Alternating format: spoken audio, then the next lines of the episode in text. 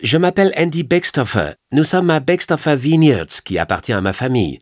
Nous cultivons du raisin, mais nous n'avons pas de chai. La Napa Valley a environ 200 ans. Dans les années 1820, les Espagnols ont débarqué en Californie et à partir de 1840, des vignes sont apparues dans la vallée, plantées par des personnes qui n'étaient pas des agriculteurs. C'étaient des commerçants, des dentistes, des négociants. Mais ils savaient ce qu'était la qualité et ils savaient que pour progresser, il fallait améliorer la qualité plutôt que la quantité. Cet état d'esprit perdure encore aujourd'hui. Ils ont affronté toutes sortes de difficultés, du phylloxéra dans les années 1870 et 80 à la prohibition dans les années 1920 en passant par la guerre mondiale. Et nous arrivons donc aux années 70, au début de l'ère moderne de la viticulture de la Napa Valley. Si l'activité viticole ici date au final d'il y a 200 ans, l'ère moderne débute il y a à peine 50 ans. Ma famille et moi, nous sommes arrivés ici dans les années 70. Nous n'étions pas riches, mais nous nous y connaissions un peu en business et nous avions quelques notions d'agriculture.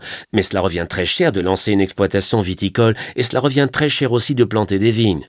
Nous aimions cette terre, nous aimions les agriculteurs ici, et nous voulions cultiver quelque chose plutôt que de fabriquer quelque chose et le vendre, et donc nous sommes restés dans la culture des vignes.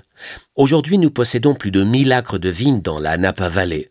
Plus important, nous possédons six anciens vignobles, c'est-à-dire des parcelles plantées au XIXe siècle et qui, depuis, ne cessent de produire les meilleurs raisins rouges et donc les meilleurs vins rouges. Nous cultivons principalement du Cabernet Sauvignon et nous le vendons aux caves qui font un choix de vignobles, ce qui signifie que 95% des raisins entrant dans la composition de leur vin doivent provenir d'un unique vignoble, de notre vignoble. Nous accordons donc plus d'importance à la qualité du terroir qu'aux compétences du vigneron.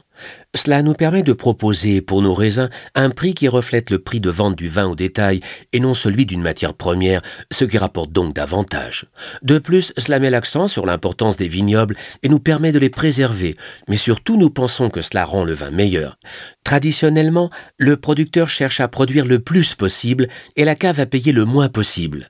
Nous nous sommes alignés car viticulteurs et producteurs de vin sont tous deux rémunérés sur la base de la valeur du vin vendu au détail et cela permet de produire un vin meilleur. La Napa Valley a un avenir très brillant. Nous avons un terroir qui a fait ses preuves, notre qualité n'est plus à démontrer, et nous avons accès à des technologies qui nous permettront de nous améliorer encore à l'avenir.